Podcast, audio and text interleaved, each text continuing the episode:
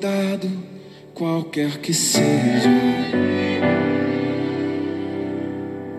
Pois um, somente um, seria muito para ti. É meu, somente meu,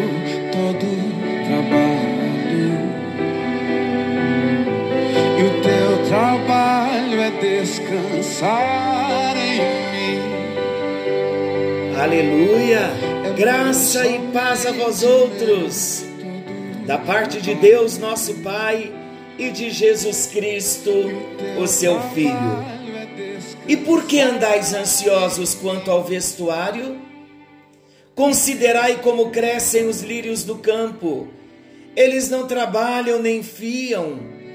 Eu, contudo, vos afirmo que nem Salomão, em toda a sua glória, se vestiu como qualquer deles. Está chegando até você mais um encontro com Deus. Eu sou o pastor Paulo Rogério, da Igreja Missionária no Vale do Sol, em São José dos Campos. O prazer é o mesmo e mais uma noite estamos juntos. Como você passou o dia? descansando em Deus, gerando no seu interior as promessas. Olha que as promessas são sementes, as palavras de Deus são sementes no nosso espírito recriado. E quando nós, na oração, orando, confiando, proclamando a palavra, estas palavras que são semente, elas germinam e nos traz paz ao coração. Estamos falando nesse tempo sobre a síndrome de gafanhoto. Antes, porém, de entrarmos no nosso texto, eu quero tranquilizá-lo com o texto de Mateus capítulo 6. Quero lembrá-lo também. Daqui uns dias nós meditaremos história por história, mas eu quero só lembrá-lo neste início de mais um encontro com Deus. Eu quero lembrá-lo de que o azeite da viúva ele não se acabou. Eu quero lembrar a você também que a farinha da panela também não se acabou. Quero lembrá-lo também de que Jesus, aquele mesmo que multiplicou cinco pães e dois peixes, é o mesmo que continua cuidando de nós nos dias de hoje. Então, diante de todos os conflitos, as batalhas, as lutas que nós estamos enfrentando na nossa nação, como temos aprendido, é uma batalha espiritual para nós cristãos, uma batalha espiritual para manter-nos é, tentando nos abater, mas nesta batalha temos que ter a confiança de que o nosso Deus está conosco, ele prometeu que estaria conosco.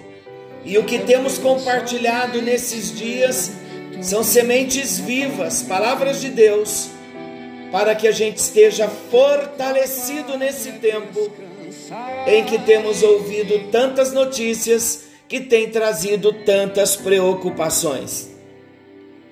Queridos, no encontro passado nós falamos dos sintomas da síndrome de gafanhoto.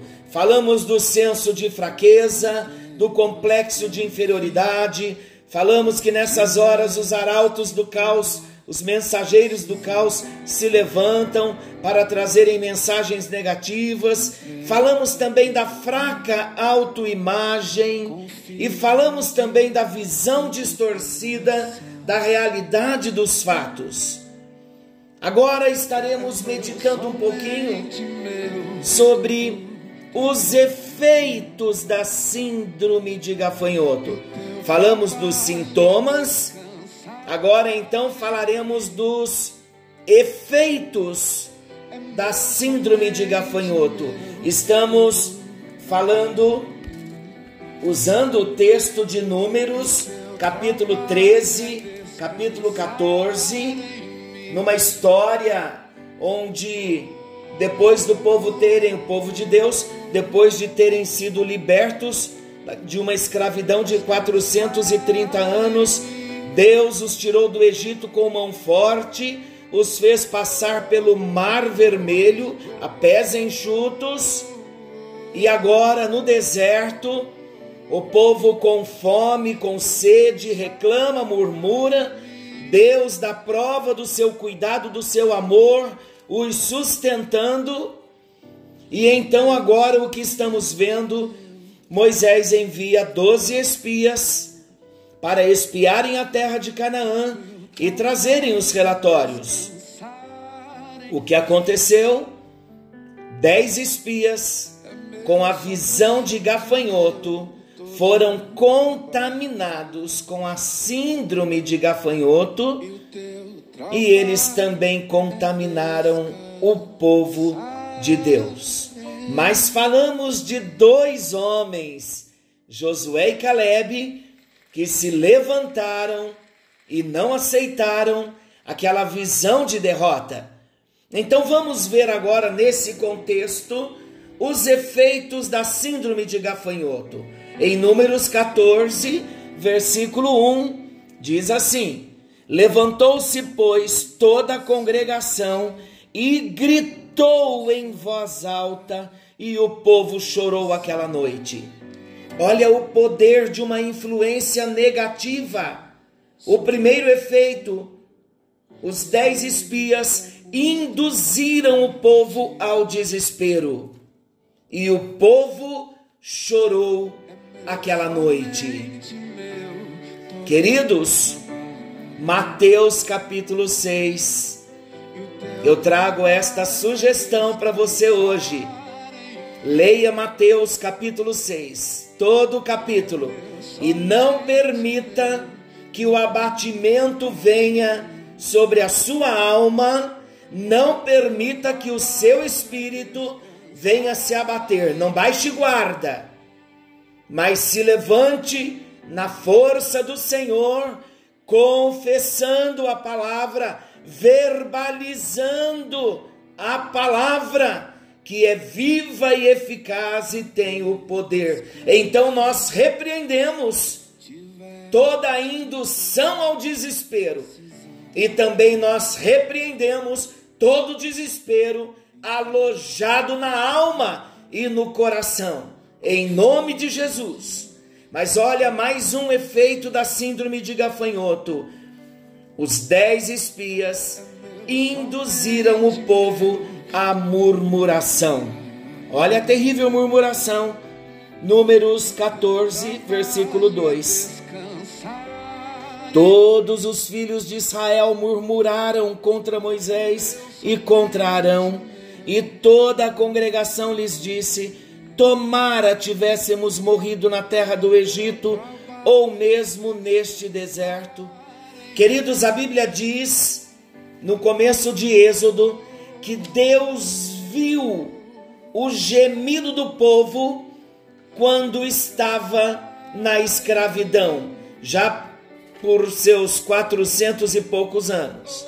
Deus então decide levantar Moisés, porque Deus viu o sofrimento do povo Deus viu o gemido do povo. Quando Deus fala com Moisés, dando a ele a missão, a Bíblia diz que Deus ouviu o gemido do povo e Deus disse para Moisés: Eu mesmo desci para trazer o livramento. Então agora, esse mesmo povo que havia gemido debaixo de uma escravidão de 430 anos, agora foram induzidos à murmuração e todos eles murmuravam. Primeiro, a murmuração partiu dos dez, que os voltaram a murmurar.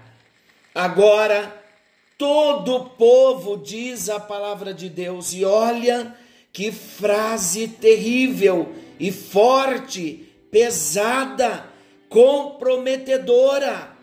Tomara tivéssemos morrido na terra do Egito ou mesmo neste deserto. Queridos, as murmurações sobem até os ouvidos de Deus. É muito ruim murmurarmos. Mas vamos falar agora de batalha espiritual. Em nível espiritual, toda e qualquer murmuração, vocês se lembram que ontem nós falamos do poder de confessarmos a palavra, proclamarmos a palavra, termos fé e proclamarmos as vitórias da palavra, que são sementes. As murmurações, além delas, entristecerem o coração de Deus e provocarem a ira do nosso Deus, nas batalhas espirituais, nós perdemos as batalhas quando num dia nós batalhamos e confessamos a palavra, em outro dia nós murmuramos. Quando murmuramos nesta batalha espiritual, nós cancelamos todas as sementes de vida que no dia anterior ou no momento anterior, numa oração, numa confissão da palavra, numa proclamação da palavra, que são sementes, quando murmuramos, nós desenterramos as sementes que nós plantamos. Então não murmure, não declare aquilo que o inimigo quer ouvir, não desenterre sementes vivas da palavra que estão no nosso coração. Por isso que a palavra diz que de uma boca só é como uma fonte, assim como uma fonte de água não pode produzir ao mesmo tempo dois tipos de água. Da boca do servo de Deus não pode sair dois tipos de palavra: a palavra de bênção, de gratidão, de vitória e ao mesmo tempo murmuração. Se você tem murmurado em nome de Jesus, mude o seu vocabulário a partir de hoje e comece a declarar o que Deus já declarou a seu respeito. Mas os dez espias ainda induziram o povo à ingratidão. Ainda no versículo 2: tiver, tomara tivéssemos morrido na terra do Egito, ou mesmo neste deserto. Olha a ingratidão. Deus os tirara da terra, Deus os fizera atravessar o mar, Deus os sustentara. Agora, por causa de uma visão pessimista dos inimigos que haviam na terra, que Deus já havia lhes prometido, a murmuração bateu no coração e não ficou só no coração, saiu, dos, do, saiu através da boca dos lábios e ainda contaminou todo o povo de Deus. Não seja ingrato também diante das bênçãos que nós já recebemos. Vamos olhar um pouquinho para trás e lembrar tudo quanto Deus já nos fez. Mas os dez espias também induziram o povo à insolência contra Deus. Uma pessoa insolente é uma pessoa inconveniente. Olha o versículo 3. E por que nos traz o Senhor a esta terra? Para cairmos à espada e para que nossas mulheres e nossas crianças sejam por presa? Não nos seria melhor voltarmos para o Egito? Olha que insolência, que irreverência. Queridos, quando eu vi este versículo, me veio uma frase e eu escrevi para não esquecer. E para mim essa frase é um princípio. Ouça bem o que eu vou dizer. Há pessoas que preferem a passividade na escravidão do que se posicionar na luta para conquistar. Porque na luta nós temos que nos posicionar. Não podemos ser passivos. Mais uma vez, há pessoas que preferem a passividade na escravidão do que se posicionar na luta para conquistar. A passividade estava no coração, estava na mente, a insolência estava no coração, estava na alma. Mas eles também no versículo 3, eles induziram o povo à apostasia, quando disseram: Não nos seria melhor voltarmos para o Egito? Apostasia quer dizer voltar atrás, abandonar a fé. Queridos, em tempo de lutas, o maligno vai tentar resistir para que nós venhamos nos apostatar. Não apostate da sua fé, não seja um apóstata. Não permite que a apostasia venha tomar conta do seu coração. Não, não deixe o desânimo te abater a ponto de você pensar: ah, se eu desistir, se eu voltar atrás, será melhor. Não volte atrás.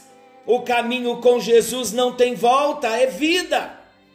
Se voltarmos, nós morreremos, porque o inimigo não tem misericórdia. Mas ainda os dez espias induziram o povo à amotinação. Sabe o que é amotinação? A agitação. Eles agitaram o povo, versículo 4 de Números 14, e diziam uns aos outros: levantemo-nos, um, levantemos um capitão e voltemos para o Egito. Olha a motinação, olha a agitação. Levantemos a um para o nosso capitão e voltemos para o Egito. Não permita agitação tomar conta do seu coração. É tempo de orarmos é tempo de confiarmos em Deus. Mas ainda os dez espias induziram o povo à rebelião, à rebeldia contra Deus. Números 14, versículo 9. Olha o que Josué e Caleb disseram: Tão somente não sejais rebeldes contra o Senhor, e não temais o povo desta terra, porquanto como pão os podemos devorar retirou-se deles o seu amparo, o Senhor é conosco, não o temais. Vocês se lembram da palavra de ontem? Que no sintoma da síndrome de gafanhoto, na visão distorcida, quando eles disseram: éramos gafanhotos aos olhos do inimigo. Olha a visão de Deus, a visão de um homem, de uma mulher que transporta no seu coração as promessas da palavra do Senhor. Ele diz: Não sejais rebeldes ao Senhor e não temais o povo dessa terra. Olha agora, a visão do Senhor no coração sendo proclamada, sementes de vida no coração que foram proclamadas agora, verbalizadas, porquanto como pão os podemos devorar. Retirou-se deles o seu amparo, o Senhor é conosco. Enquanto um dizia, dez, enquanto dez diziam, o inimigo nos vê como gafanhotos, nós éramos como gafanhotos e o inimigo também está nos vendo como gafanhotos, Agora Josué e Caleb diz: eles são como pão e nós podemos devorá-lo. Olha que diferença! Olha a visão de quem está conectado com Deus, de quem está ligado em Deus, de quem recebe uma palavra de Deus no seu espírito e não deixa esta palavra morrer Queridos, a maior luta espiritual que nós enfrentamos nos nossos dias é o inimigo roubador da palavra tentando arrancar de nós as sementes que foram plantadas, usando das artimanhas da alma, tentando fragilizar a nossa alma, mas se levante proclamando a palavra de Deus. Proclame ontem, proclame hoje, proclame amanhã. Não desenterre as sementes da palavra de Deus, para que a rebelião não entre no coração. Ainda no versículo 9, eles induziram os dez espias, induziram o povo ao medo do inimigo, mas agora também Josué e Caleb dizem: não temais o povo desta terra. Retirou-se deles o seu amparo, o Senhor é conosco, não os temais. E o versículo 10 diz: apesar disso, toda a congregação disse que os apedrejassem Porém, a glória do Senhor apareceu na tenda da congregação a todos os filhos de Israel. Eles induziram também a perseguição contra a liderança instituída por Deus. Que o Senhor tenha misericórdia das nossas vidas na noite de hoje. É tão pouco nosso tempo de meditação o nosso coração vem no nosso espírito, nesse momento, enquanto estamos ministrando, vem tantas coisas para proclamarmos, mas estamos tão limitados ao tempo. Mas a boa palavra, não tenha dúvida, ela está caindo no nosso coração. O que me chama a atenção é que houve uma crescente dos sintomas da síndrome de gafanhoto, chegaram aos efeitos da síndrome de gafanhoto, até que chegaram ao ponto de desejarem apedrejar os servos do Senhor. As autoridades de Deus queriam apedrejar a Moisés. Entendemos que para muitos deles, todos eles, a Bíblia diz que tombaram, não entraram na terra prometida. Você sabia? Somente Josué e Caleb entraram na terra prometida. Vamos falar de Josué daqui uns dias, da força de Deus na vida de Josué. Somente Josué e Caleb entraram na terra porque tiveram uma visão dos céus, uma visão que o homem de Deus, Moisés, lhes trouxe debaixo de uma promessa de Deus, e eles não perderam a promessa, não perderam a visão, receberam a palavra como semente e não desenterraram as sementes. Mas em contrapartida, os dez induziram o povo, e mesmo Josué e Caleb tendo se levantado e proclamado a palavra de Deus, mesmo assim, a palavra aqui nesse ponto, a palavra não lhes entrou no coração.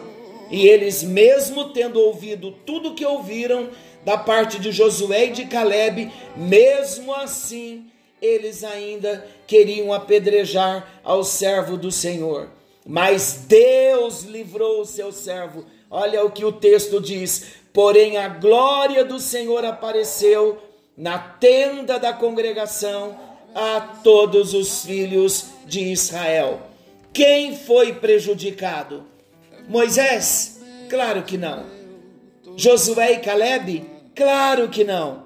Eles transportaram no seu coração a promessa, a semente da palavra. Os prejudicados foram os dez espias e todo o povo, porque nenhum deles entrou na terra prometida. Queridos, o que Deus promete, Ele cumpre. Descanse o seu coração no Senhor. Sabemos que de vários cantos de várias partes da terra. Ligamos o computador, entram notícias. Ligamos a televisão, entram notícias ruins. Mas, queridos, vamos somente colocar os nossos olhos no Senhor e na palavra do Senhor, para que não venhamos nos abater no meio da luta, no meio da crise. Deus é fiel e nos guardará, nos sustentará, suprirá todas as nossas necessidades. Creia não te faltará. O nosso Deus é fiel. Oremos, querido e amado Deus, nesta hora, mais uma vez, ao som desta canção, nós colocamos o nosso coração diante de Ti, depositamos a nossa fé no Senhor, depositamos a nossa confiança no Senhor e a nossa luta nesse tempo é nós entendermos, ó Deus, que a tua palavra é semente viva que cai no nosso espírito recriado e nós não podemos desenterrar essas sementes que têm caído na terra do nosso coração com murmurações, com apostasia, com amutinações, com medo, com ingratidão com insolência, com desespero. Não, Senhor. Em nome de Jesus, ministra a tua paz, ministra o teu shalom, ministra, Senhor, esta paz que vai além do nosso entendimento. Arranca pela raiz todo mal, toda preocupação, todo desespero, todo medo. Arranca em nome de Jesus. Mais uma vez nós declaramos que o Brasil está nas tuas mãos, os governantes estão nas tuas mãos, e o Senhor está trabalhando nesta terra, e nós cremos que o Senhor nos guardará, nos sustentará. Libera nesta hora uma grande bênção para aquele que está aflito nesta hora para aquela pessoa, aquele irmão, aquela irmã, aquele querido nosso e querido do Senhor também, que trabalha por conta e já não estão podendo trabalhar há vários dias e a renda já tem se findado, as dívidas estão chegando. Ó oh Deus, Deus, Deus, nós queremos confiar no Senhor em todo tempo e confessar a tua palavra em todo tempo,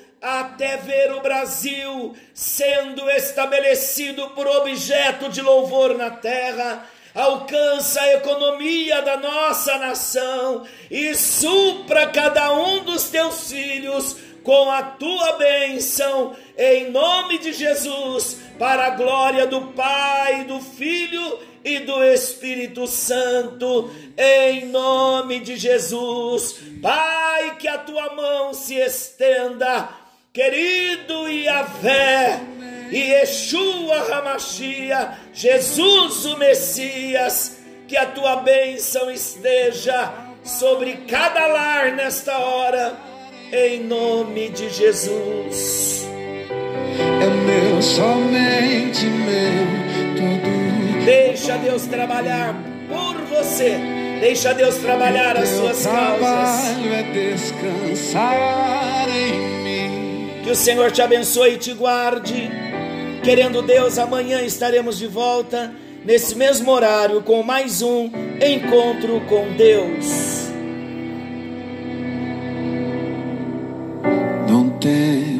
quando enfim tiveres que tomar decisão. Entrega tudo ao